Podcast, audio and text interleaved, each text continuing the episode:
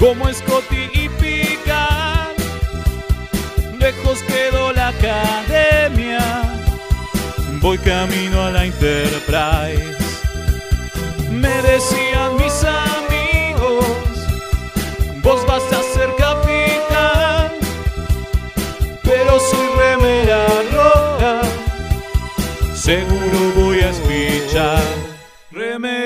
Remeras rojas, remeras rojas, con esa facha donde van. Voy con rumbo a nuevos mundos y un vulcano me sigue atrás. Tírale un phaser, tírale un phaser, o ese Klingon lo va a matar. Si le disparan o lo lastiman, el dogma y lo curará. Tengo mi remera roja, voy camino a la Enterprise. La misión es peligrosa, ya me empieza a no gustar. No, no, no, no, no, no. Al final me dio cagazo y no fui a explorar. Me quedé haciendo radio y mandé a Kirk a cagar.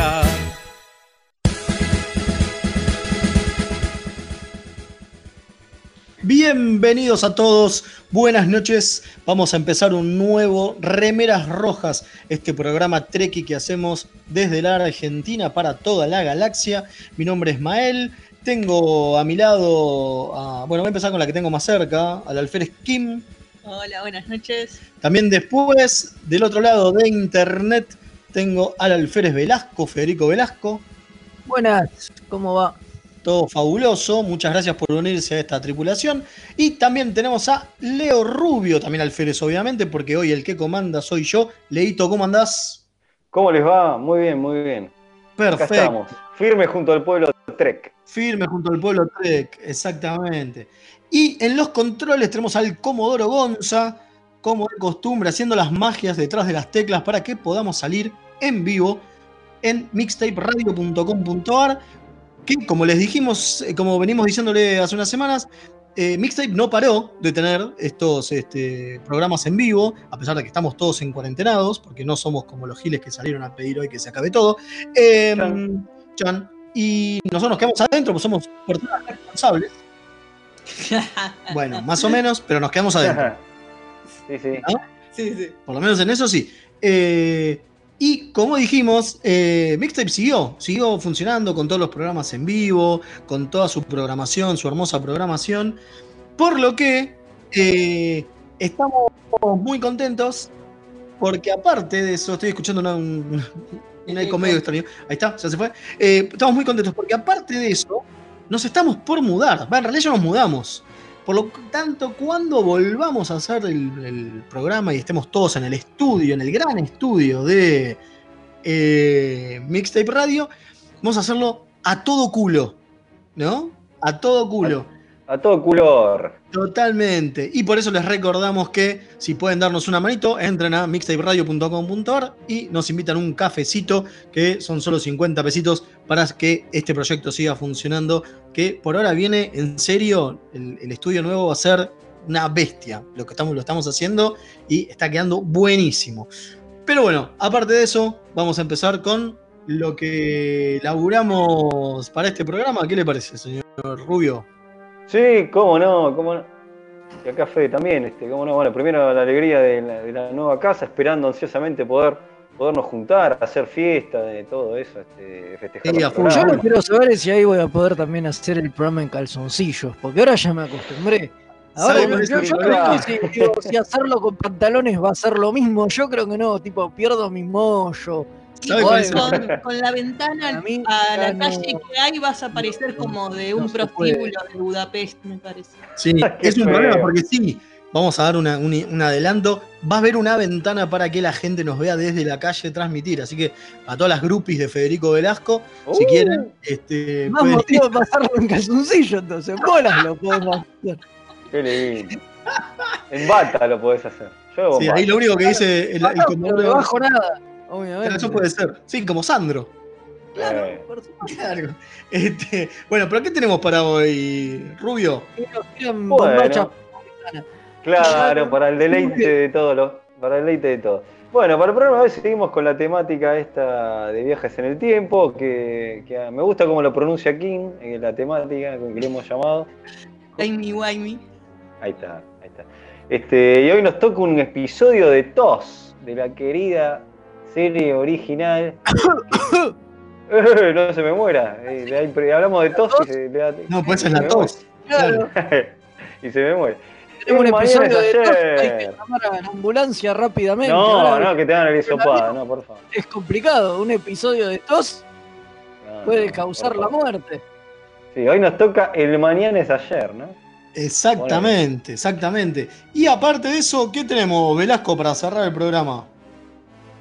Tenemos un fanfilm, ¿se acuerda cuando hablamos? Hablamos poco de eso porque no abundan, pero cada tanto nos acordamos y traemos, y hoy traemos una rareza, porque es un Sí. fanfilm que para empezar debe ser de los últimos que se hizo, porque fue poco antes de que Se pusieron la ponga- se ponga la gorra, ¿no? Es de los últimos, exactamente. Sí, sí. Eh, eh, ¿Cómo se pusieron la gorra? de los últimos sin duda porque es de 2016. Y además tiene la particularidad de, creo que es de los pocos que hay de Enterprise. Exactamente. Que Hay muy, muy poquito, por no decir, no sé si no es el único, Es el único, ¿eh? me parece.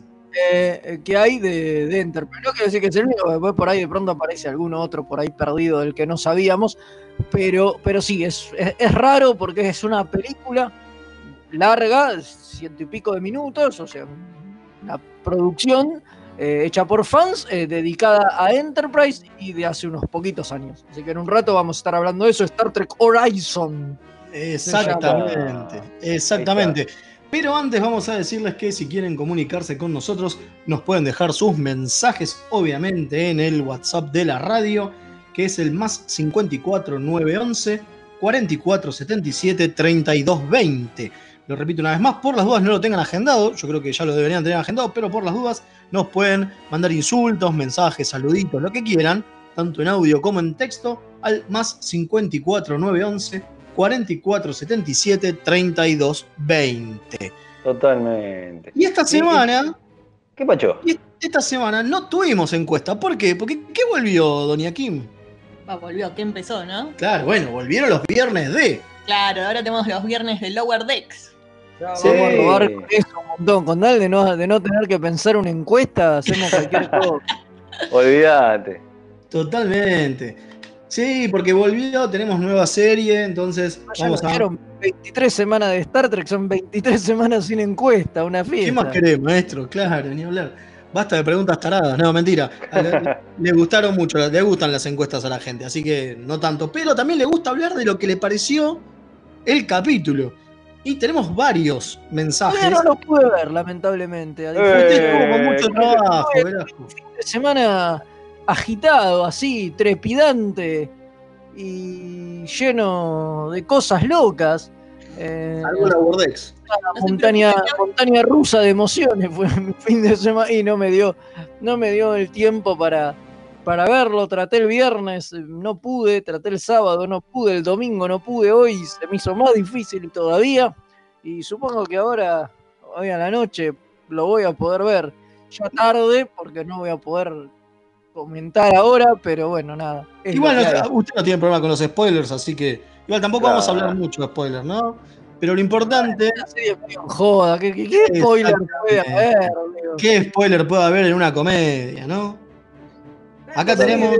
tipo, digo, qué sé yo, no, no sé. Acá tenemos por Twitter Fernando Roca dice, me gustó más que el primero y el primero me gustó bastante. Insisto en que tiene la mejor intro de las tres series actualmente en emisión. Todavía no me puedo aprender los nombres de los personajes y eso que los tengo en mi tripulación del Star Trek Online. Mira vos, qué loco. Sí. Después Guillermo dice, me gustó mucho, no sé si tanto como el primero, pero creo que mantiene el nivel y entretiene, que es lo primordial. Pero por supuesto. Sí, bueno, yo sobre la presentación creo que lo había dicho, lo dije cuando nos juntamos a verlo y qué sé yo, me parece que es genial. Y había hecho la comparación con, con The Orville, diciendo que me parecía que justamente algo que le criticaba a The Orville era que no tenía una presentación así. la joda. presentación de Orville, exacto, era como una de Star Trek, pero en serio, o sea, parecía post una de Star Trek con la nave, muy- y que me parecía que debería haber tenido una presentación como esta, que es como Star Trek, pero en joda. Obvio. Totalmente.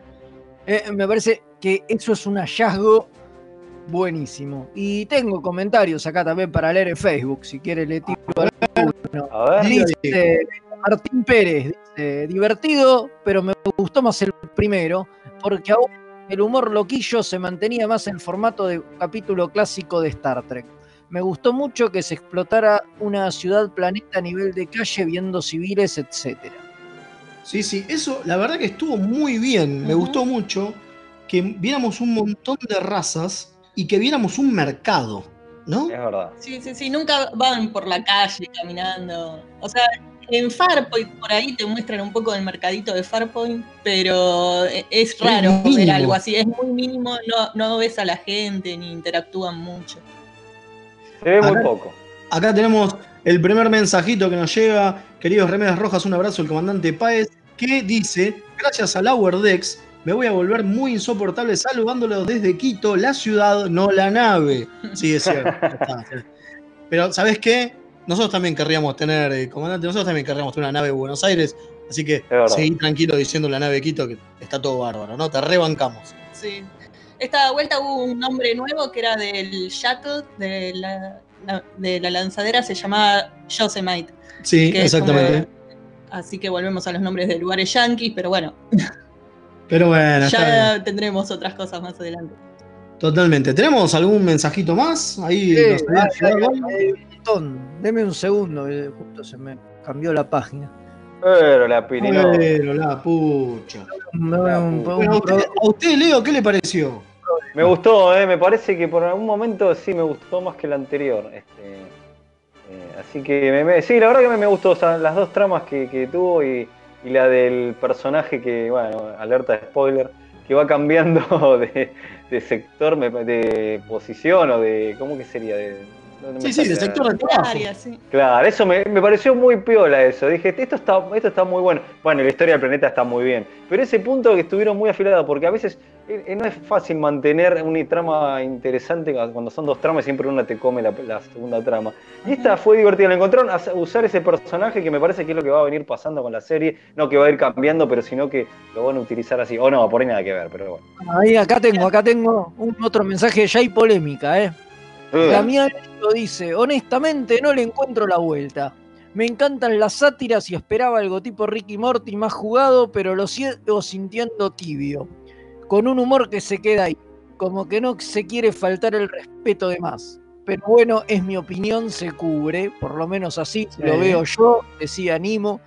Sí, bueno, pero sí, mira, acá tenemos un mensaje justamente de, en, en Instagram que dice algo parecido, pero lo contrario. ¿Por qué? Porque dice, el primero me gustó bastante, más de lo que esperaba. Sigo resintiendo que sea en joda. Me empezó a parecer interesante la segunda parte cuando baja en línea acerca de la política de la federación, pero es como que le molesta que sea en joda. Y al que vos leíste recién, le molesta que no sea más en joda. Claro, Claro, exacto. Que no sea para no todo. sea más cínico. respeto a Star Trek, dice. O sea, como que se tendrían que faltar un poco más el respeto e irse un poco más a la mierda. A ver, puede ser, ¿eh? A veces hay una delgada línea ahí, ¿no? Que, digo, te la presentan como una serie animada para adultos, pero sí, el humor no está al nivel de Ricky Morty ni en pedo. No. Bueno, pero, lo Rick- que pasa pero es que Ricky Morty es distinto. Cada es otro tono, es lo Es hasta R, Ricky Morty, dejémonos de joder. Más. eso acá no hay, no, no hay muchas puteadas, digo. Está, Es que está si se van más a los Ricky Morty se van a empezar a quejar de que no es Trek, porque es medio, lo hablamos en el programa que hicimos de la reunión de Zoom para el estreno. Si se van muy a lo Ricky Morty, ese honor, humor cínico y más como eh, nihilista, Claro. el nihilismo es lo contrario de lo que es Star Trek. Eh, entonces, para mí está bien que se queden de este lado y no se vayan para el otro, porque si no, no va a ser una serie de Star Trek, va a ser Ricky y Morty con uniformes. Claro, es verdad. Puede ser, qué sé yo, por ahí la gente se queja de que le faltan más, más puteadas y, y- y más chistes sexuales. Lo caga puteadas al Klingon cuando lo encuentra la mina al final borracho en el sí, piso. sí. O sea, tienen un Klingon Sí. borracho la mitad del capítulo ¿Qué, qué Que más quieren? vin- Que vino de vino de sangre, no sé qué más quieren, pero bueno. Eh, Acá también tenemos otro mensajito desde el cuadrante Chile, el capitán Cristian Ibáñez, obviamente, de la NX03. Dice, ya Santiago empieza a salir de la cuarentena, el problema es que abrieron los malls y se llenaron de tribbles. La gente no se No. cuida. Sí, bueno, acá parece que es parecido, maestro. Sí, sí. Este, y nos dice que escuchemos un nuevo proyecto que se llama Freaks en YouTube y Spotify. Le vamos a dar una. Dice el proyecto Freaks. Ah. Vamos a darle una, una escuchadita. Eh, a, mí lo que me, a mí lo que me pareció es que es como muy. ¿Cómo decirlo? Eh, se entiende que el capítulo iba para la idea de que el protagonista es un. Tiene un palo en el culo. El coprotagonista. Tiene un palo en el culo. Para mí también es protagonista. y Los protagonistas son esos Co, dos. por eso co. Bueno. Dije co. Está bien. Eh, como que tiene un palo en el culo y la protagonista eh, es como que es mucho más lanzada. y Todo lo mucho más contrario. Y todo lo contrario. Claro, La clásica extraña pareja, es así. claro, totalmente. Pero ¿qué pasa? Y acá viene el tema. Me parece que como extraña pareja no funciona por ahora, o por lo menos este capítulo, el anterior sí me parecía que funcionaba, porque la mina es una sabelo todo. La mina posta realmente sabe todo. No pifia en una. Y entonces es como que no hay una relación real de extraña pareja, porque lo bueno de la extraña pareja es que a la vez se complementan. ¿Se entiende? Claro. Sí, Y acá es como sí. que todavía no se complementan. Es como que ella sabe todo y él está. Como que ella ya llegó y ella es un. A mí me parece que se complementan justamente al revés. O sea, se y desde ese punto de vista, o sea, el que es un boludo que no entiende nada es, es él y ella sabe todo, justamente, y por eso le sirve, y por eso él la soporta a pesar de que la mina es, es un tiro al aire y es Eh, No, pero imposible de aguantar, digo, porque justamente el chiste es ese, el chabón que sigue las normas y todo, se tiene que aguantar a la, a la- a la mina que es un quilombo y hace bardo todo el tiempo y lo lleva por el mal camino porque es la que sabe, sabe de todo y él no entiende nada. Sí, pero eh, entiendo lo que dice Mael. En, en este tipo de parejas, en general, el, el que es ordenado y sigue las reglas qué sé yo, algo aporta a la relación y eh, es Claro. bueno en algo y balancea al otro personaje que es bueno en pensar fuera de la caja y en eh, el ir más allá del orden establecido.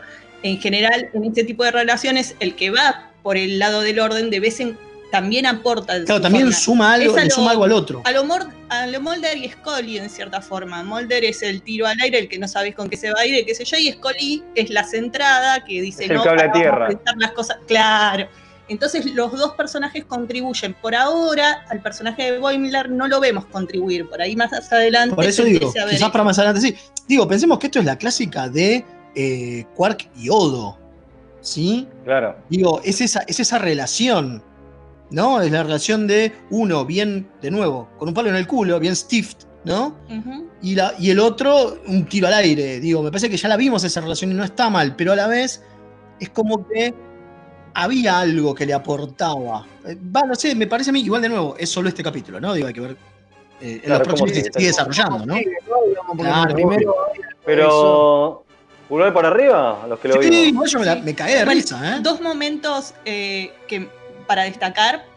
Eh, uno, cuando él cuenta un capítulo de Star Trek desde el punto de vista del que muere al principio. Es maravilloso. Es brillante eso.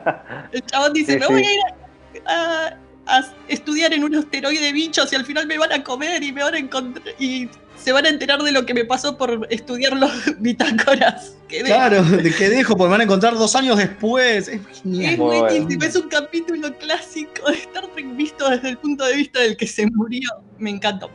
Y después otra cosa que me encantó es eh, con el que va cambiado de áreas, eh, no me acuerdo cómo se llama el cyborg, Todavía no sabemos. eh, Es Rutherford. Rutherford, exacto. Bueno, me encantó que cuando él pide el cambio y que vos pensás que el jefe de ingenieros lo va a matar a gritos, se va a enojar porque se va y que le dice, ah, felicidades, bien, anda, qué sé yo, y que después al final pasa lo mismo con el jefe de bueno. A mí me encantó también eso. Porque es esas cosas que digo de que si de no irte para el lado del cinismo y quedarte del lado de Star Trek, esta cosa de no son malas personas y no son personas que quieren lo peor para vos o que quieren verte sufrir, quieren lo mejor para vos y se ponen contentos. Entonces vos estás esperando que reaccionen como reaccionarían justamente Rick y Morty Y no, reaccionan como reaccionaría alguien de la federación. Entonces, a mí eso me gusta.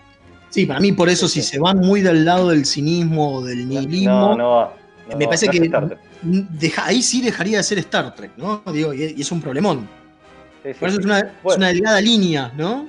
Claro, tal cual. Bueno, tengo una noticia rapidita, ¿les parece? Dale, a ver.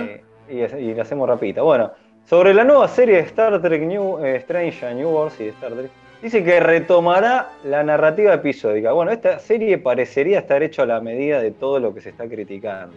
¿no? Sí, eso lo, lo dijo tu amigo. Aquí, Aquí va. Eh, fue lo primero que se dijo de Strange New Worlds, que volvería a la cuestión episódica y que no sería una sola eh, historia dividida en partes, sino que van a ser pequeñas historias. El problema es que, de nuevo, me encanta siempre y cuando no caigamos en el Alien de la semana, que es una, una narrativa ya perimida, ¿no? Digo, Sí, sí, sí.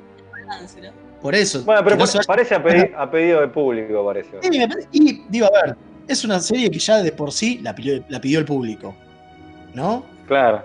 Y bueno, esto todavía más. Claro, va a ser como un gran fanservice. Yo, yo tiro esta frase que en algún momento a ver si podemos hacer un debate o qué hacemos, pero yo me parece que se está viniendo, como dijimos que se viene la primavera de Star Trek, se me parece que se viene el invierno de Star Trek, ¿eh?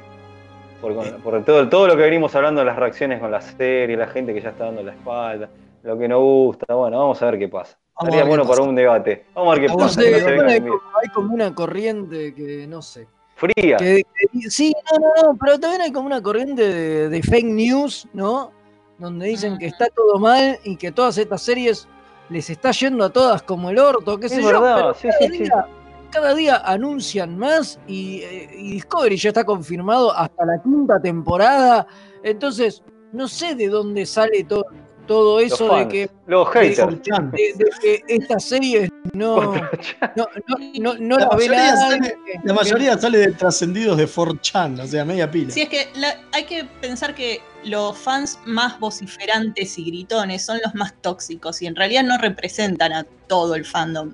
Es justo Es la minoría más gritona es la que más se escucha y la que se piensan que habla por todos, pero es mentira, son los que gritan más nada más. Claro. Totalmente, totalmente. Bueno, eh, ¿les parece? Vamos, vamos a una tandita, así después de esto empezamos con el capítulo de la semana que era. ¿Cómo se llamaba? El, en- Tomorrow eh, is- el mañana es ayer. El claro. mañana es ayer. Así que, Comodoro, cuando usted diga, vamos a una tandita.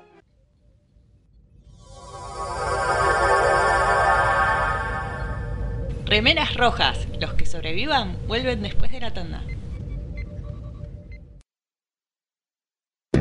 Drama. En sus últimos momentos de agonía, lo único que César atinó a hacer fue taparse la cara con la toga para mantener de la poca modestia que ya le podía quedar. Humano. Sí. Me resulta más sorprendente la narrativa que crean analista, ya sea económico o político, que tiene que ir inventándose una historia al mismo tiempo que pasan los hechos.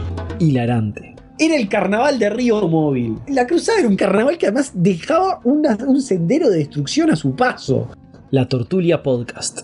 Encontranos en tortuliapodcast.wordpress.com o en iVoox o en tu proveedor de podcast favorito.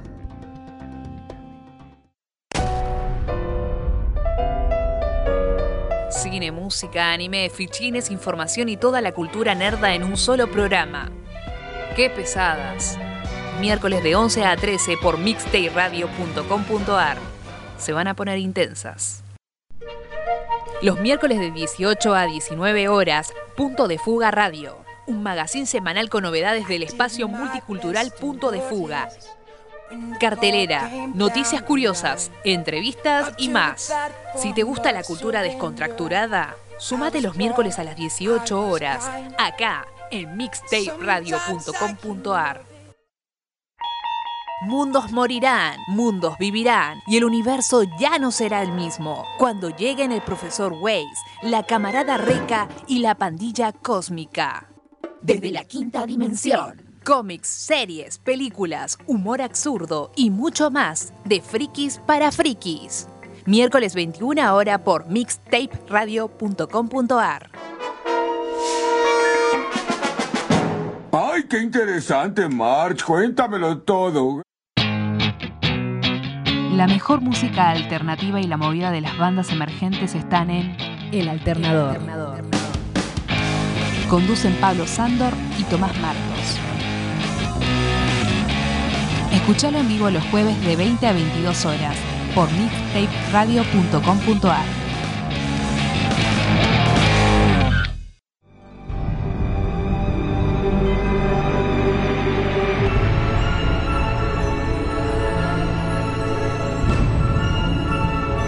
capítulo de la semana.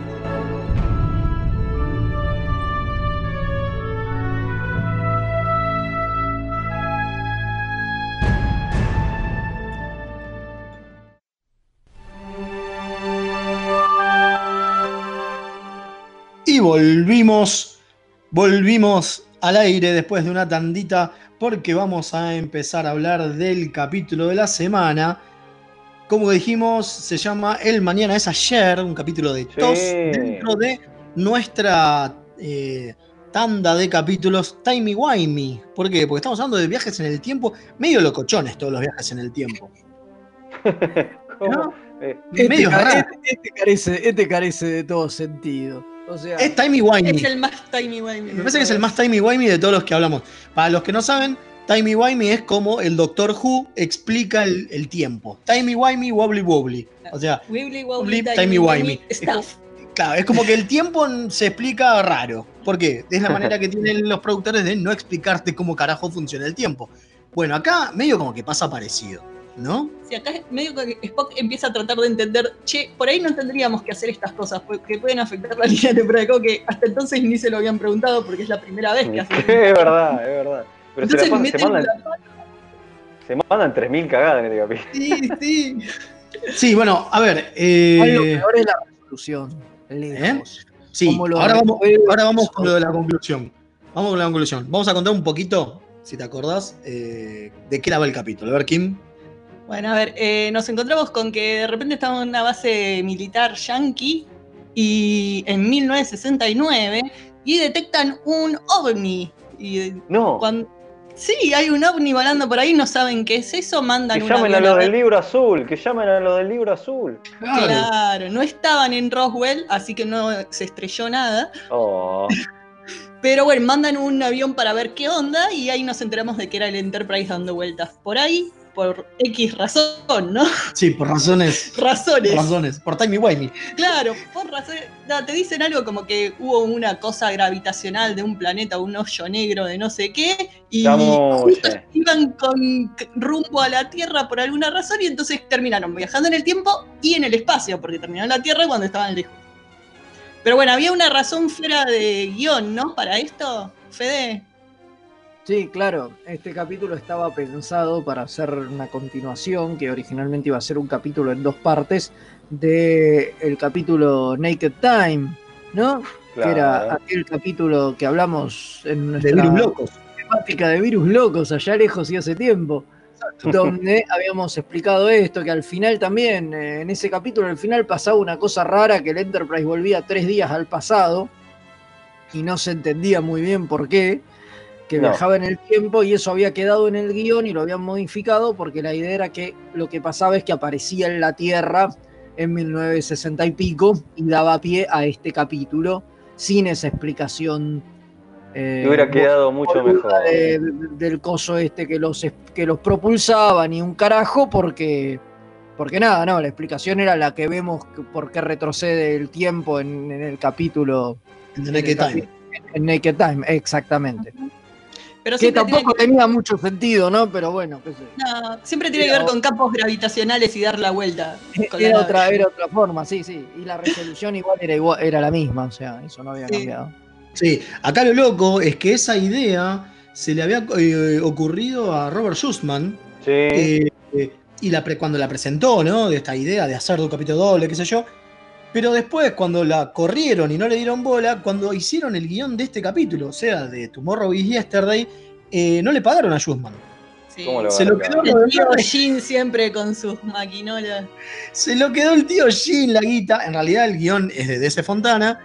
Pero todos los arreglos y qué sé yo, y la idea original la cobró el tío Jin, un chorro. Sí, increíble. Es hermoso. Tío, sos bravo, tío. eh. Es hermoso. Bueno, la cosa es que eh, lo que pasa es que el, el Enterprise no se puede escapar de este avión que viene a ver qué onda porque tiene los- el timón roto por alguna razón y no pueden. Solo avanzar. están en impulso. Claro, menos de impulso, o sea, apenas pueden maniobrar. Entonces se les viene encima este tipo en el avión y lo terminan teleportando a la nave. Lo terminan teleportando a la nave, eso es medio extraño, porque en realidad Spock dice que seguramente por esta época y por la tecnología, ese avión tiene cargas nucleares, Ojivas nucleares. ojivas nucleares, sí. y que no, y como no tienen los escudos arriba, no lo van a poder soportar. Entonces Kirk decide transportarlo. Sí, antes de No, en realidad lo quiere sacar, lo quiere sacar con el rayo Con el tractor, rayo pero el tractor. rayo tractor es muy fuerte y empieza a hacer mierda el avión. Claro. Y entonces te lo transportan al tipo, pero el tipo se va a morir adentro, porque de hecho el avión después se estrella porque el rayo tractor lo hace mierda.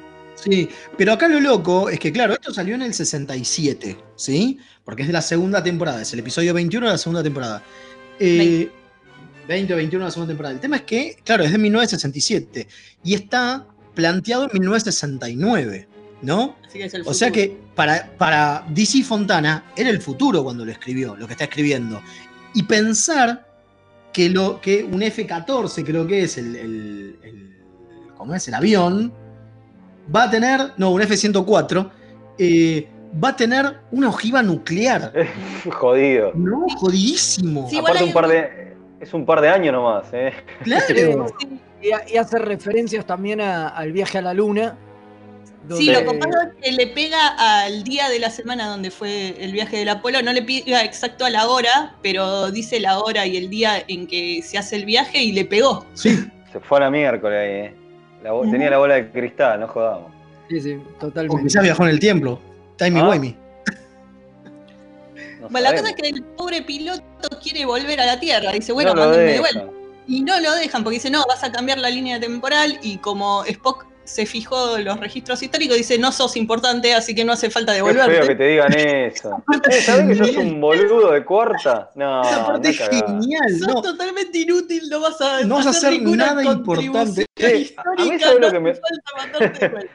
A mí sabés lo que me gusta. A mí sabés lo que me gusta que a todos los que lo suben en el Enterprise le dan uniformes de la Starfleet. boludo. ¿Por qué? Yo, eh, cualquier ¿Se acuerdan de Khan? Que era lo mismo. Sí, le dan, le dan uniformes de la Starfleet. ¿Por qué le dan uniformes de la Starfleet a cualquier.?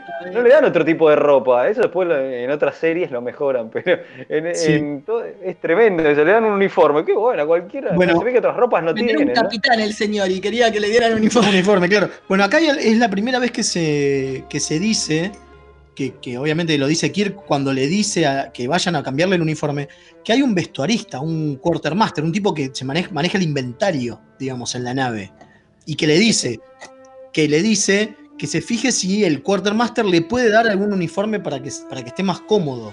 O sea que, ¿vieron cuando normalmente bajan a las, a las, este, a los planetas para mezclarse con otras culturas y bajan vestidos de. Sí, tenés Hay alguien que que, te- maneja el inventario. Bueno, yo estuve todo el capítulo preguntándome por qué cuernos cuando bajan a infiltrarse a la base militar no se ponen un uniforme de, De- de ellos época. para pasar desapercibidos. De joder. lo mismo, bajan con el uniforme y dicen, bueno, no, es que la onda es que no los vea nadie, pero sí, bajan los dos. Y además, ¿por qué Pero carajo no los teletransportan al cuarto de computadoras? ¿Por qué carajo los teletransportan al pasillo?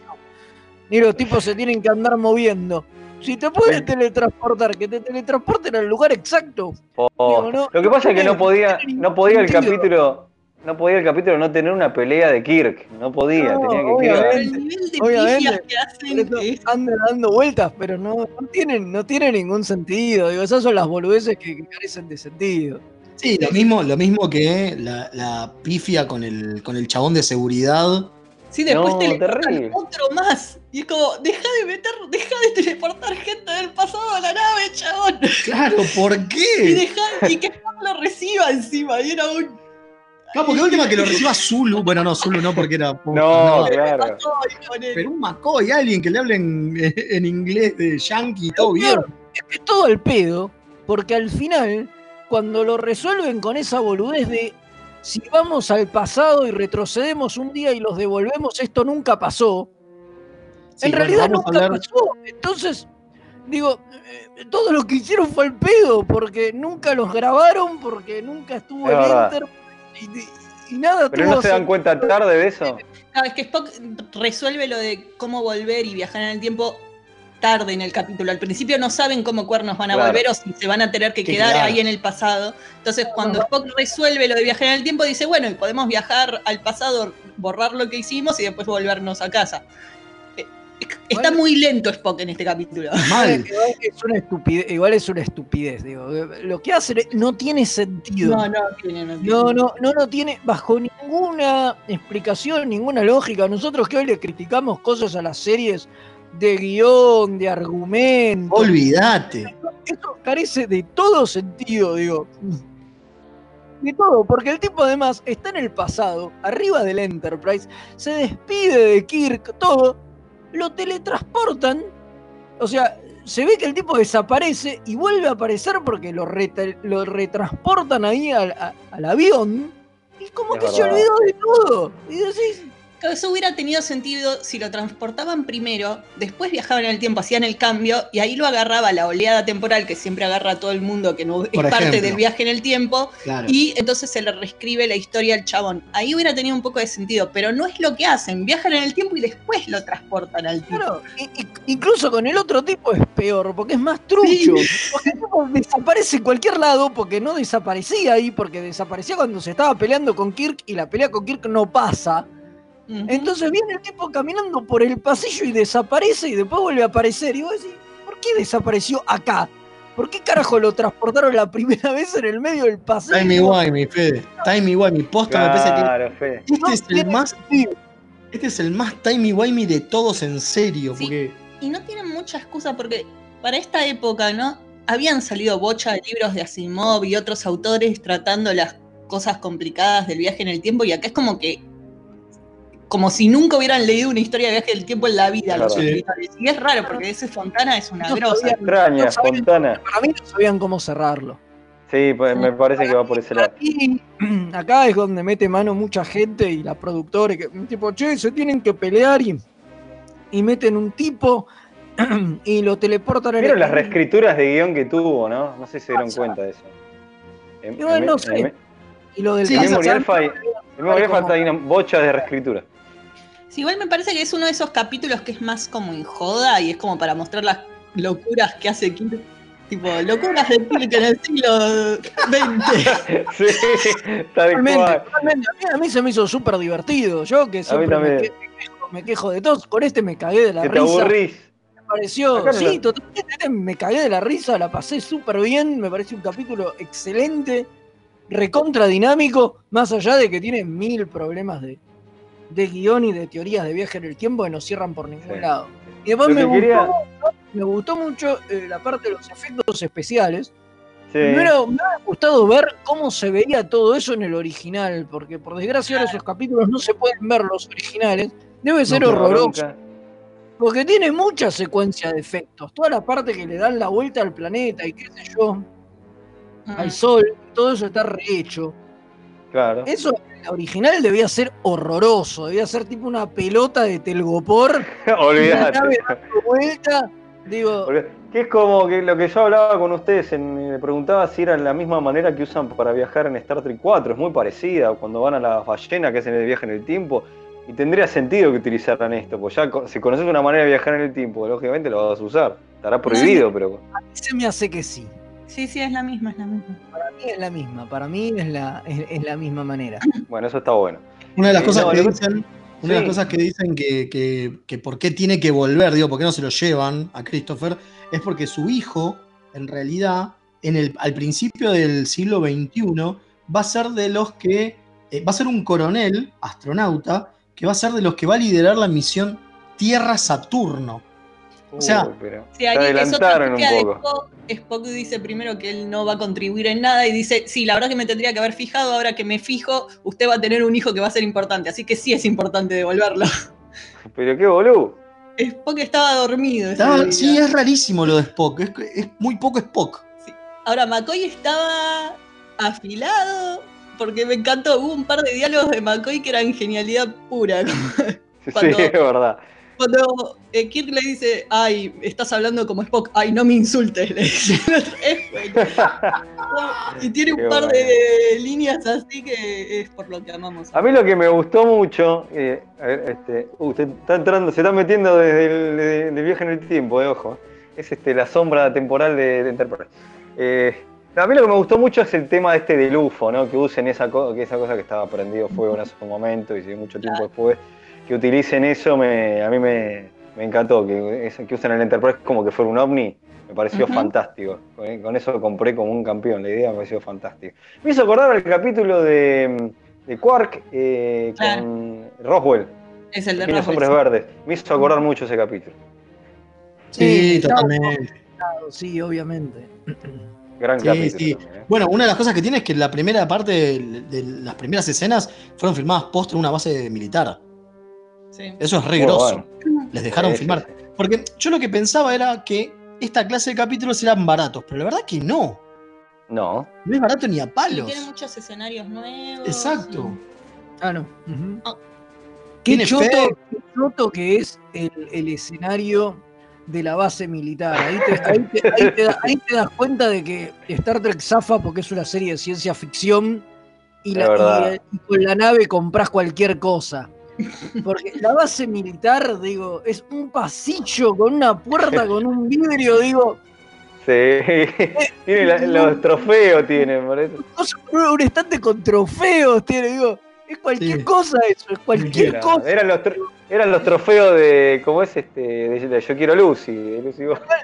Es un desastre, digo, o sea, no, no cierra por ningún lado, más hecho en un estudio horrible, digo, eh, es un decorado de acá a la China, y decís, ¿por qué es un decorado y tan berreta? Digo, porque cuando ves la nave, decís, bueno, ciencia ficción, obviamente tienen que construir una nave y hacer un decorado, pero lo otro, y filmar un pasillo de verdad, digo, tiene más Posta. sentido, digo, eso, siempre odié la, la televisión de, Sí. de, estudio, ¿no? Y de sets, porque Sí. me, pare- me parece hor- horroroso, digo, queda tan mal, digo, las paredes perfectamente pintadas, ¿viste? Todas recién Sí, sí. pintadas, pulcras. Anti, antinaturalidad, pero bueno, eso era lo que se hacía en esa época. Después No, vinieron los pero- 70 y cambiaron Por algunas cosas. supuesto, y Star Trek zafa porque justamente al ser de ciencia ficción tiene los escenarios esos. No, que parece como que son, digamos, este eh, retrofuturistas. Claro, exacto. Sí, eh.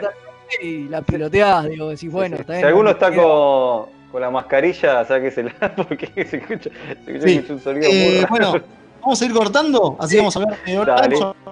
Vamos a, a otra pausa, viene, viene Jack y Ahí exactamente. Que se venga nomás. Que se venga ya.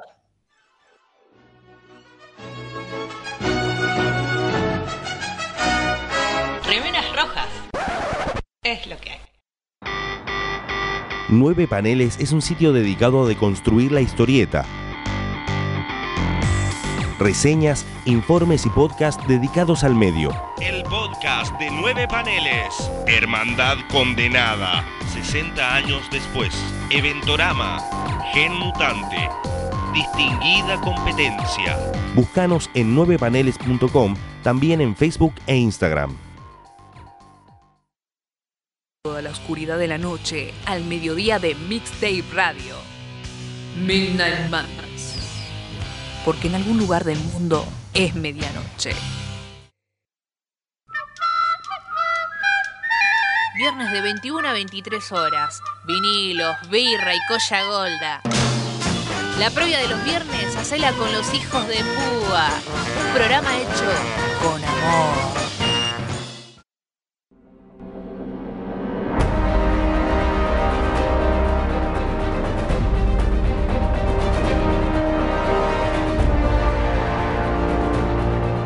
Luz, música, acción.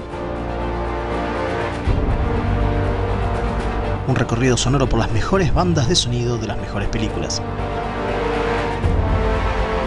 Todos los domingos a las 19 horas, solo por Mixtape Radio.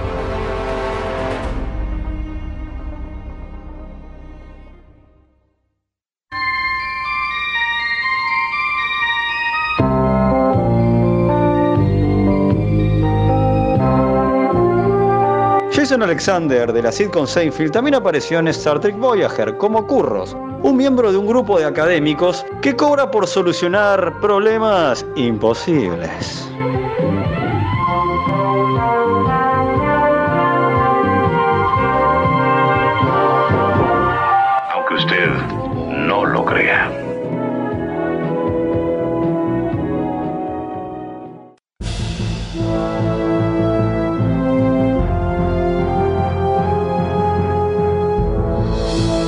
Continuando el viaje.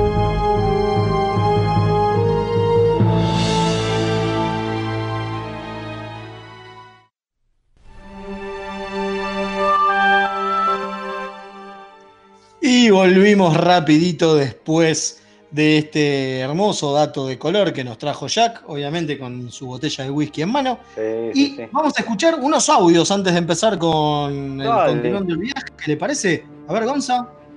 Si están, no los estoy escuchando. No que vaya con el segundo. Ah, problemas técnicos, dice. Así bueno, que. puede vamos- fallar, puede fallar. No pasa nada, no pasa nada. Vamos presentando la sección y ahora volvemos con los audios. Ahí está. Sí, Entonces, sí, como sí, sí, dijimos, está. Esta sección es el- la sección de fanfilms, ¿no? Donde hablamos de las cosas que hacen los fans para continuar el viaje, ¿no? Porque recordemos que durante mucho tiempo no hubo Star Trek. Digo, ahora tenemos cuatro series, ¿no? Cinco. ¿Cuánto tenemos? plen- eh, eh, ¿Cómo es? Este, ya avisadas. Cinco, ¿no? Sí, cinco avisadas, eh, Y tres en el aire. tres en el El aire, que, sí. el que avisa no traiciona, salvo que sea aquí Ah, seis, porque me olvidé la de. ¿Sabes? Porque me olvidé de Nickelodeon. Claro, tenemos seis series planeadas. Pero No, sí en el invierno. Pero hubo un momento donde no hubo. No sé si se acuerdan. Claro. Sí. Y los fans estaban prendidos fuego y hacían cualquier cosa. Claro. Y una de esas cosas, que si bien vino después, porque es del 2014 que se empezó la producción, es Star Trek Horizon. Una, un film, un fanfilm, este, que lo que tiene interesante es que lo hace, lo dirige, no lo escribió, sino que lo dirige, lo produjo, lo, lo, eh, hizo los efectos especiales y hasta compuso algo de música, Tommy Kraft, que es uno de los que laburó en Axanar, haciendo justamente de, de corrección de color y de. y de. Uy, me sale, modelado camarada. 3D. Claro, modelado 3D, corrección de color y corrección de, de ¿cómo es? Este, de cámara en algunos lugares, digo, eh, laburaba con algunos reencuadres. Tommy Kraft tenía Sí, esta también idea- hizo Renegades, también hizo parte de los efectos visuales. Exactamente, después hizo parte en Renegade. La verdad que se nota mucho, ¿no? Que, que a este tipo le gusta laburar en efectos visuales, ¿no? Porque Sí. Y el película, 90% de la película. esta película es toda hecha con pantalla verde, ¿no? Sí.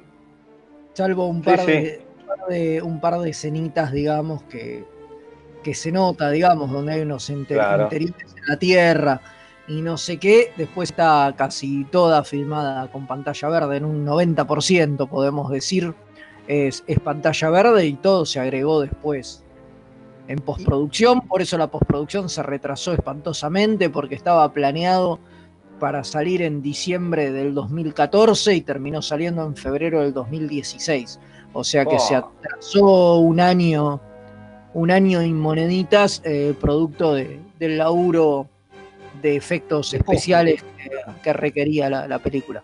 Sí, la película salió con un Kickstarter, financiada por un Kickstarter, en la cual 360 366 personas aportaron para llegar a un eh, total de 22.600 dólares.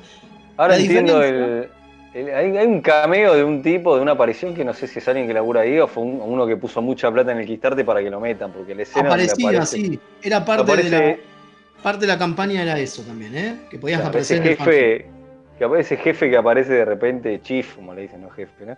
Este, no tenía ningún sentido.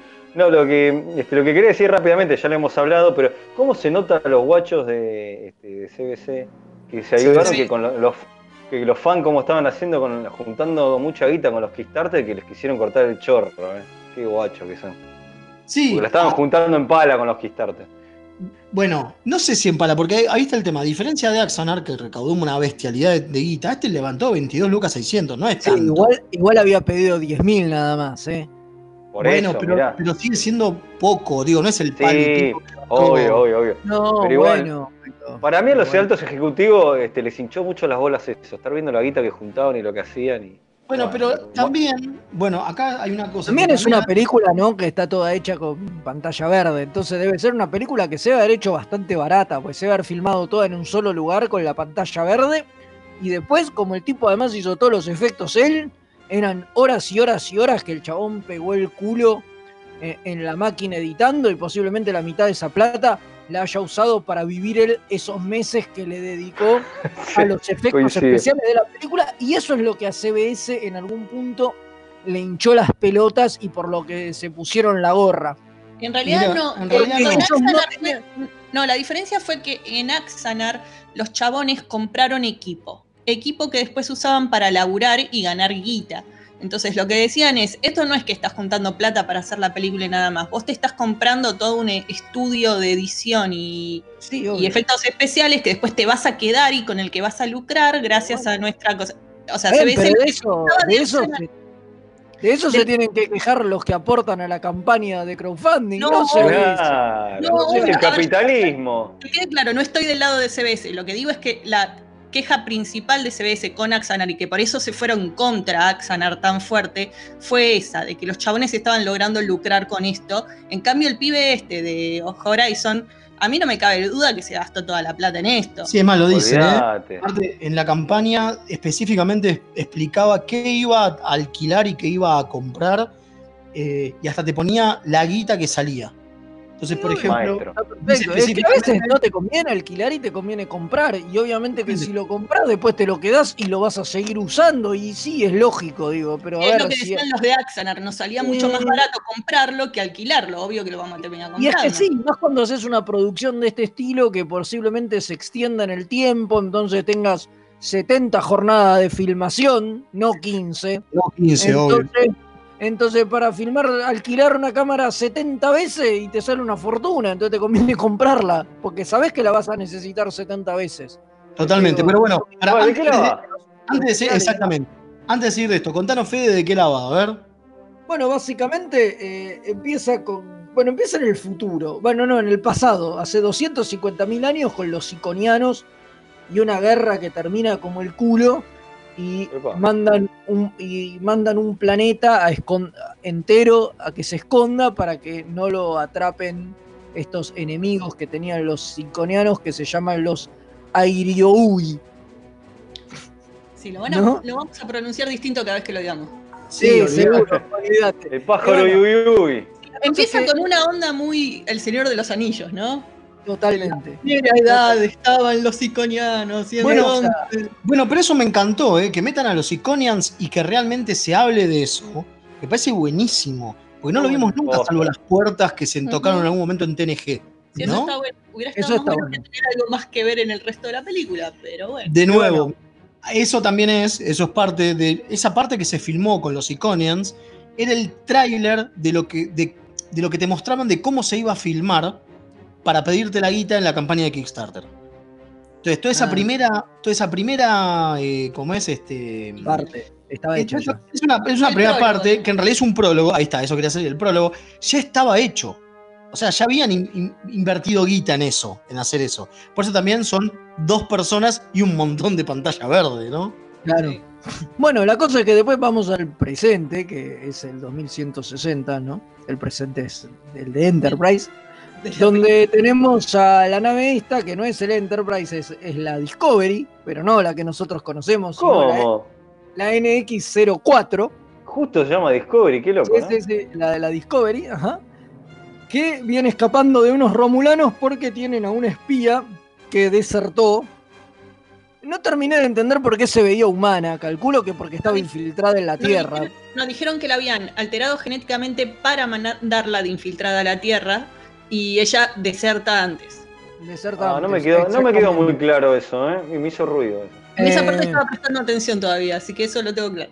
Está muy bien. Bueno, entonces nada, los tipos se escapan y cuando la llevan a la mina a la Tierra, los hacen mierda, los romulanos, viene, aparece la NX-01, aparece Archer a salvarlos, obviamente no se lo ve, pero el Ni capitán de la cosa le agradece, le dice gracias capitán Archer por habernos salvado. Y No, ni le siquiera se chorearon un audio de, de Scott Bakula. No, pues tenés que pagar, no podés. No, no podés chorear. ¿Qué sé yo? A ver, le puedes pedir permiso al tipo y si te lo da, te lo choreás. Eh, Ah, está bien, no, no, no hacía falta, se entendió. Eh, está bien. El chiste estaba de vino a la venta. después, después igual vuelve a aparecer la, la- la- la- el- Sí, para la batalla final. uno en la batalla contra los romulanos. Bueno, ahí la mina les cuenta a estos tipos que los romulanos están haciendo una nave. Una eh, superarma una super arma, sí, eso quise decir, no sé por qué dije una nave. Eh, una super arma y bueno, nada, lo, lo sacan a estos pobres cristos que estaban ahí con la nave hecha mierda, le dicen, bueno, tienen una semana nada más, tienen que salir otra vez porque hay que ir a darle pesto a los romulanos.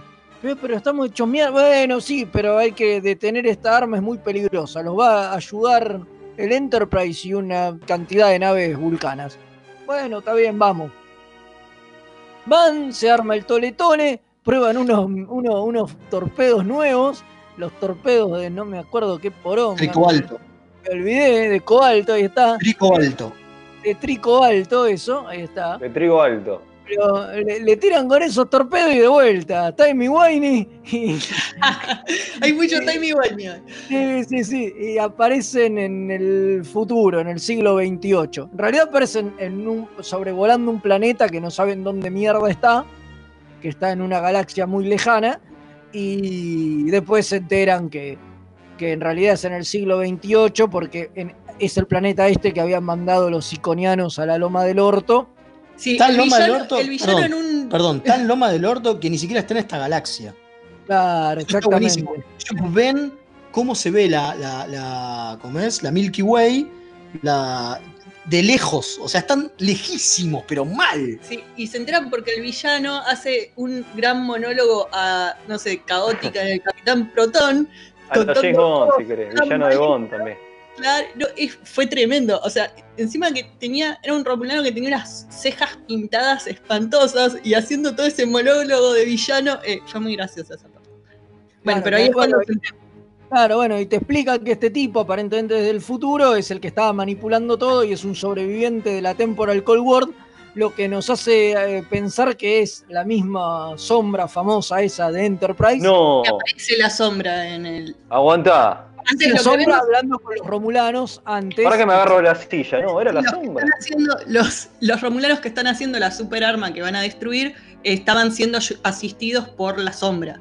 Exacto, y la sombra No. resulta ser este Bueno. tipo que está en el futuro. Acá entendimos distinto. ¿Por qué? Porque lo que te dicen, bueno, obviamente después hay un agente temporal tipo Daniels. Si hay No, una Daniels mujer. Hay una Daniels mujer, que para mí es una de las mejores actuaciones. Sí, sí. Que le cuenta al tipo, le cuenta al, al capitán. Lástima que actúa poco, pero. Lástima que a poco, sí. Y la vara no estaba muy alta. eh, le cuenta al capitán esto de que, de que este tipo, este Romulano, era de los que quedaron de la temporada Cold War. Pero yo no entendí que era la misma sombra, ¿eh?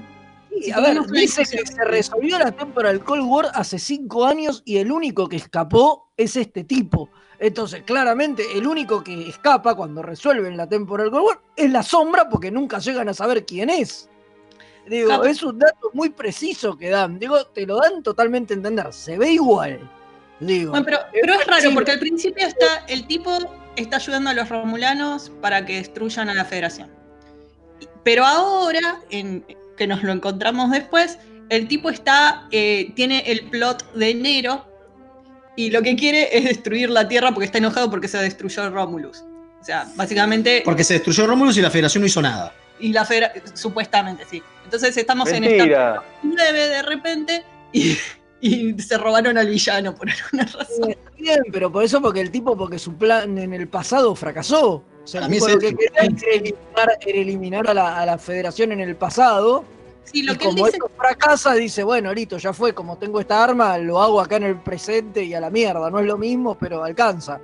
Sí, lo que dice en un momento algo muy raro que es que él se dio cuenta de que el futuro no lo pueden afectar, el pasado no lo puedes afectar de forma eh, muy fuerte o con cosas muy grandes porque si no es un quilombo, entonces como que tenés No, que hacer cambios siquiera- chiquitos, No, ¿no? pues, lo que está bueno es que dice que si Se hace hace. cargo de la película de G.J. Abrams, básicamente. Claro. Porque dice. Eh, Si tratás de hacer cambios muy temporal.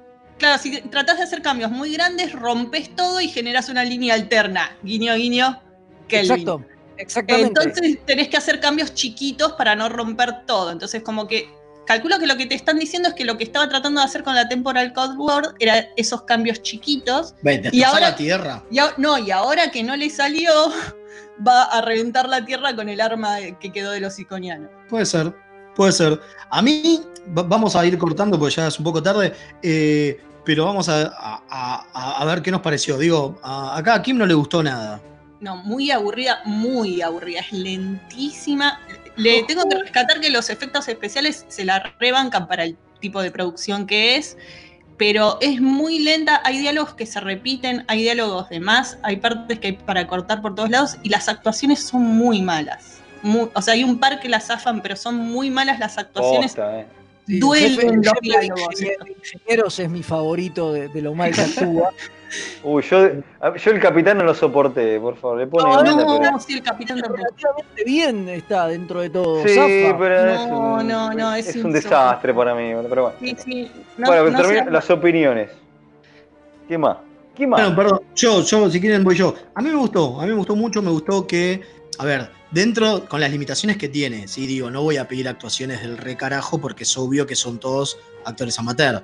Digo, no es Axanar, que lo tenían a Coso, A la mamá Cylon. a la mamá Zylon o a Tony Todd, ¿se entiende? No, a ver, pero yo lo que. Pero igual de eso, pero igual aparte de eso, me parece que está buenísimo que metan todo en continuidad. Digo, que metan a los iconianos, que metan a, a la Sí, sombra, que metan a la 2009. Digo, me parece perfecto eso, me parece hermoso. ¿Qué es lo que le peleamos a un montón de otros? ¿no? Digo, porque así como está la, la película ahora, hasta metió en continuidad a picar sin darse cuenta. Sí, El problema que tiene es de guion. O sea, tiene un muy buen plot, Sí. pero un muy mal guion. O sea, eh, hace agua por todos lados. Digo, la- las escenas dramáticas, digo, no te importan esos personajes, no, te importan. Al final dejan como una puerta abierta cuando el chabón pide que le dejen a la Romulana en la nave y qué sé yo, como para una secuela o algo así. Que ¿Qué iban a hacer? La, la secuela se iba a llamar. Sí, la secuela se iba a llamar Federation Rising. Y obviamente, en el momento de. En 2016, en el momento del quilombo con Axanar, CB se le mandó una especie de cease and desist al creador. Que no es un cease and desist porque le dijo. La verdad, te estamos contactando antes de que empieces a juntar la guita porque te vamos a hacer mierda si la, si la juntas. Va a ser Claro. parte del, del- del- de- del juicio. Entonces ni empieces. Claro. Y nunca empezó, obvio. Exacto, pero digo, pero me parece que tiene muchos problemas con eso, ¿entendés? Como que construye mucho y al pedo todo el drama ese con la Oh, mina. ¿A quién le importa? El chabón que eran pi- los piratas y él dedicó Oh, su claro. eh, No Ay, importa, hermano. Tres novias muertas, ¿eh? Tres novias tres, muertas. Se le muere la novia vieja, se le pierde ahora la nueva que bueno, después no estaba muerta. Y el otro también tiene una novia muerta que quiere vengar. O sea, hay novias muertas para vengar por todos lados. Basta, viejo. Sí, Sí, sí, no, no, todo, todo eso muy, muy pelotazo me pareció. To- Todo, todas esas escenas, toda esa Me parte, aburrí, las quería adelantar. todo eso, Sí. todo, todo eso sobra, digo, y, Es que larga, no y además es una película larga. Es que si vos tenés actores que no son profesionales en serio y que no son buenos actores, no hagas escenas que se lleven por la actuación. Concentrate en la acción, que la acción es muy buena, las peleas, las batallas espaciales están muy bonitas. Las batallas espaciales son hermosas, más que las que vimos. eh, digo, viene eh, The Battle of the Angels en DC9 y esto. Claro, o sea, concéntrate en el piu piu piu y no me hagas todo el tipo llorando por la novia que se le murió. No, que no le importa a horas. nadie. No lo conocieron, no lo conocimos, hermano. y más duro que no sé qué actuando encima. Entonces, eh, la pifiaron por ahí, me parece. Bueno, Igual, no, a mí, sí, para- resumido, para hacerlo rápido, perdón, bueno, sí, irregular me pareció, coincide con todo lo que están diciendo. No, no, a mí por momentos me dormí, pero bueno, me encanta la intención, bravo, lo de la figura temporal, todo eso como engancha, bravísimo, pero me, se me hizo un pelotazo en las actuaciones. A mí le parte- sobra media hora. Sí, Con mal. media hora menos andaba bien, me parece que es muy larga el pedo. Bueno, eh, acá tenemos un mensajito, no, Va- no vamos a poder pasar los audios porque estamos muy cortos de tiempo, pero tenemos un mensaje que quiero leer, específicamente que dice, buenas noches, Remeras Rojas, reportándose al servicio del Alférez Marcelo de la zona neutral Jujuy. Consulta, ¿cuándo van a hablar de la famosa sombra mala de la serie Enterprise? Bueno, te cuento... Ahí, ahí contamos. Te cuento, Marcelo, No. que eh, la idea era hablar de esto para que de acá a unos programas vamos a hablar de la novela, donde supuestamente lo hablan, para contar distintas maneras de. ¿Por qué? Porque parte de que de por qué se. A ver, por qué eh, esta gente de, de Horizon ¿no? pone que es el Romulano, es porque se basó en un comentario que hicieron Braga y. eh, y no me acuerdo quién más, creo que Manicoto, en un, doc- y en un DVD, donde dijeron que una de las cosas que habían pensado era que fuera un romulano. Entonces, lo- ellos, este, Tommy Kraft, cuando escribió el guion, lo que dijo fue, bueno, vamos a usar esa idea, ¿no? De Braga y Coto. Eh, pero bueno, de acá a, uno- a unos programas vamos a estar hablando de la novela donde tampoco es oficial, ¿no? Porque no hay nada oficial, Las novelas no son no son canon, pero bueno, es como que vamos de a poquito contando de qué se trata la historia. de Pero Canon es mi colchón. Bueno, totalmente. Bueno, ahora sí, vamos rápido una tandita y. No, tandita no, nos vamos directo a No, los- efeméride. a las efemérides directo, exactamente.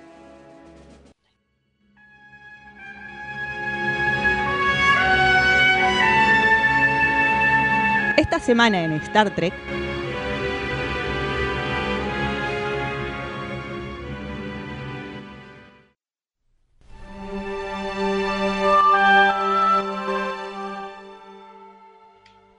Y volvimos rapidito para las efemérides. Espero que Gonza me haya dado aire, si no lo digo de nuevo. Volvimos rapidito para las efemérides. Vamos rápido con la primera. Sí, el 11 de agosto de 1926 nace el actor Charles Cooper, que en la quinta película fue el general Cord y que en TNG fue el canciller Kmpek, líder del imperio Klingon hasta que toma su lugar Gauron. Ese que el- hablamos- El viejo ese que se moría en el capítulo que hablamos hace poquito. Exactamente. Exactamente. El mismo día, pero mucho tiempo después, como 60 años después, 1983, nace Chris Hemsworth, que obviamente todos lo conocen por ser Thor de las pelis de Marvel, pero que también fue George Kirk, padre de James Tiberius, en la película Star Trek de 2009. Así es, y el 12 de agosto de 1921 nace Walter Matthew Jeffries Jr. Lo que, sí, sí, más Jeffries, ¿no? El director de arte, diseñador de escenografía y responsable final de cómo se ve la mayoría de TOS y la primera película, pero que obviamente influyó muchísimo a todo lo que siguió del universo Star Trek, sí, por supuesto. Un capo del que mencionamos todo el tiempo. Todo el tiempo porque se lo merece.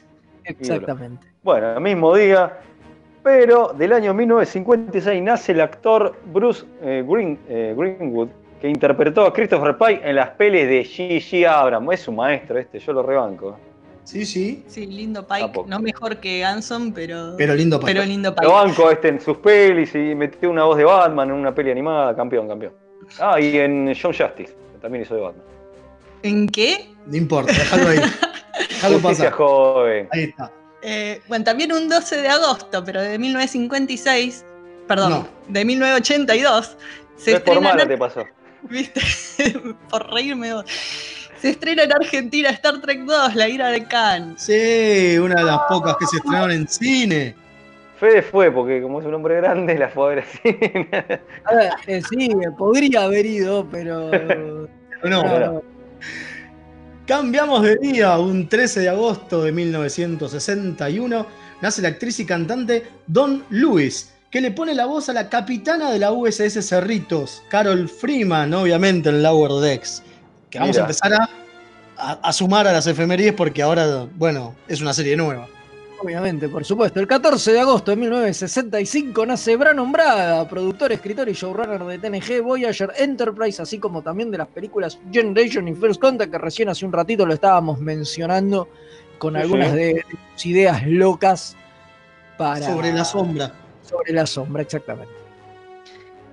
Eh, bueno, un 15 de agosto de 1933 nace Betty Joan Trimble, la Trekkie responsable de la campaña que logró que TOS evitara la cancelación y tuviera una tercera temporada. También sacaba una revista. Sacó una revista un con mucho de fans. que sí. tenía mucho seguimiento. Que y escribió son- Escribió muchos fan stories y fue una de las organizadoras de la primera convención de Star Trek. Que se Totalmente. Genia. La. Trekkie, así directo. La Trekkie, sí, sí, sí. Mismo día, 15 de agosto por año 1983, empieza a filmarse Star Trek 3, La búsqueda del señor Spock. Qué lindo. 16, 16 de agosto de 1933 nace la actriz Julie Newmar, que obviamente es más famosa por ser una de las que interpretó a Catwoman en la serie de Batman de los 60. Miau, miau, Batman. Mi preferida. Mi Por favor. Catwoman preferida. Pero que también fue Elin en el episodio Friday's Child de Toss. En 1939, también en 16 de agosto, nace el escritor y productor, uy, el ídolo, Maurice Harley, que trabajó durante la primera y tormentosa temporada de TNT. El, el viejo loco. El viejo loco. El viejo loco, que- al que todos queremos. Sí, viejo loco. Lo- Hay historias medio feas del viejo. Sí. Eh, el mismo día, pero en 2012, muere el actor William Windon, que en TOS interpretó al trastornado Comodoro Decker en el episodio de Doomsday Machine. Sí, pobre. Uh, qué loco ese, ¿eh? Se lo comió un cigarro espacial. ¿Vio? Sí, sí. 17 de agosto de 1930 nace el escritor, productor Harvey Bennett, que trabajó en las películas 2, 3, 4 y 5. Sí, señor, este tipo lo meten cuando la primera no fue muy rara, no, no anduvo bien y aparece este tipo y bueno, y, y transformó las levantó, películas de Star Trek. levantó. Levantó, la, levantó a full las películas de Star Trek, se le debe mucho. Totalmente. Tres años después, o sea, 1933, el mismo día, nace el actor Glenn Corbett, que fue el primero en interpretar al inventor de la velocidad warp, Zefran Cochrane, en ese episodio de TOS llamado Metamorfosis. Sí, después no pego un carajo con, con el otro que aparece. No, no importa. Pero está Pero- bien. Pero- pero Hubiera no, sido no. Tom Hanks, así que. Está todo bien. Bueno, en 1968, el 17 de agosto, un día como hoy, nace el actor Andrew Koenig, que aparte de ser el hijo de Walter Koenig, ¿no? O sea, de Chekhov, participó en el episodio Sanctuary de DS9. Ese Mira vos. episodio donde se nombra por primera vez al dominio. Ahora, pero- Ah, sí, sí, ya sé cuál es. En donde está la, la- la sociedad matriarcal y se escapan y entran. Capitulazo. Lazo. Sí, mira, no sabía que ahí actuaba el hijo de. Sí, sí, sí. Yo sí. tampoco. Así que bueno, les agradecemos a todos. Nos fuimos a la mierda otra vez con el tiempo. Gracias, Comodoro Gonza, por bancar.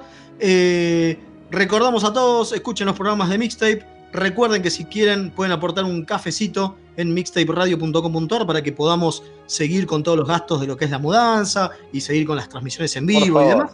Nos vende Ayuden, por muy favor. bien la manito, Y obviamente. gracias a los que ayudan. Bueno, tiro el chivo, lo dijimos, eh, pero ya está disponible el podcast de Comiqueando, que hicimos con Fede Velasco, Cachas y Andrés, sobre series animadas de Marvel.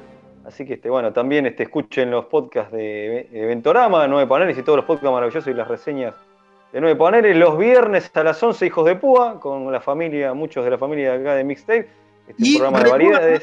y Sí, ¿qué más? recuerden que el señor Federico Velasco está prevendiendo, pues se dice así, ¿no? Está haciendo una preventa de su novela. No, es verdad, ya me había olvidado. Eh, Ah, sí, ¿cómo es? sí, sí, sí, por supuesto. La edita Rabdomantes se llama New Jersey, queda lejos y pueden ir y comprarla por 500 pesitos. Nada, una bicoca. Porque es lo que sale dos cocas, obviamente. Más posta que sí. Bueno, ahora sí, muchísimas gracias a todos.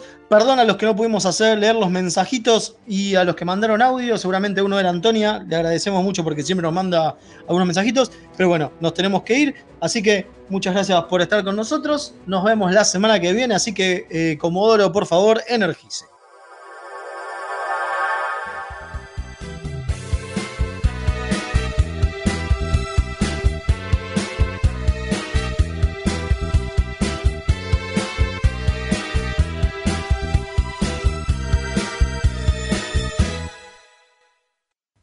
La nave Klingon Breath of Prey fue originalmente concebida como una nave romulana, ya que los primeros esbozos del guion de Star Trek 3, La búsqueda de Spock, los tenía como enemigos. Leonard Nimoy, director de la película, decidió cambiarlos por los Klingons, sellando así de esta... ¡Ay, qué boludo! Así a esta, no de esta. Esta, man. Esta. ¿Qué pasó? sí, dije, me di cuenta. Sí, sí, sí. Me di cuenta. Me di cuenta y me hice el boludo. Que... Sí, pasó, pasó. Esta película.